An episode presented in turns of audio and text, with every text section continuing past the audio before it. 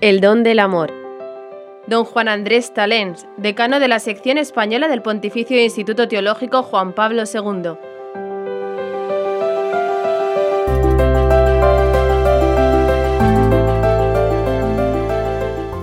Un camino a la santidad.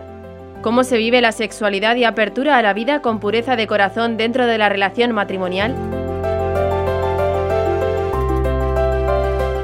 La sexualidad es imagen de la Trinidad. En realidad no tenemos que pensar en términos de cosas pecaminosas, sino todo lo contrario. Tenemos que ver que el ser hombre o el ser mujer son dos formas diferentes de santidad.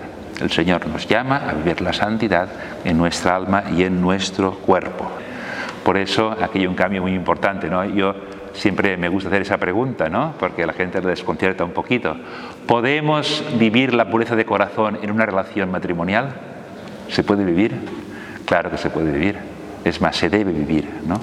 Juan Pablo II decía que los esposos en el encuentro matrimonial, gracias a la pureza de corazón, pueden hacer la experiencia del paraíso. Llamado a hacer la experiencia del paraíso de nuevo. Podemos vivir en el paraíso. ¿Cómo? Por la sexualidad, con la pureza de corazón. Gracias a la pureza de corazón. Y esto pues es un gran avance en la teología del matrimonio. Yo que me dedico un poquito a esto, lo puedo certificar. En realidad todo esto ya viene desde la acogida de la encíclica Casti Nubi del Papa Pío XI y antes del Concilio Vaticano II.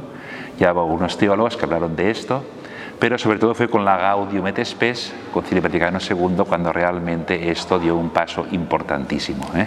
De tal modo que ya no hay oposición ninguna entre lo que es la institución matrimonial y la experiencia del amor conyugal. Para la teología clásica, para la teología de los últimos siglos, la institución matrimonial era fundamentalmente la institución para la honesta procreación y educación de la prole, de tal modo que se interpretaba el objeto del consentimiento matrimonial como la mutua cesión del derecho a usar el cuerpo del otro en aras a la procreación.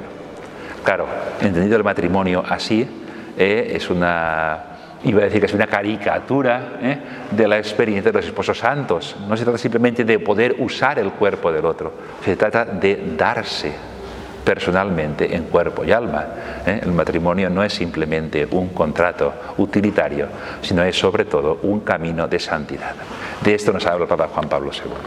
No se trata simplemente de eh, evitar el pecado, se trata de crecer en la santidad. ¿no? Por eso precisamente cuando explicamos desde su teología el tema de la anticoncepción, pues eh, se ve claro que no es hacer, como piensan algunos, lo mismo con otros medios. No se trata de vivir la regulación de la natalidad con otros medios, no. Se trata de hacer cosas diferentes. La entrega conyugal no tiene nada que ver. Cuando se eh, acepta la anticoncepción, estamos directamente quitándole el heroísmo a la entrega. Estamos directamente eh, impidiendo que la entrega conyugal sea un camino de santidad, un camino de crecimiento en el amor y en la virtud. Y esto ciertamente pues bueno, eh, es, un caballo de batalla para muchos, ¿eh?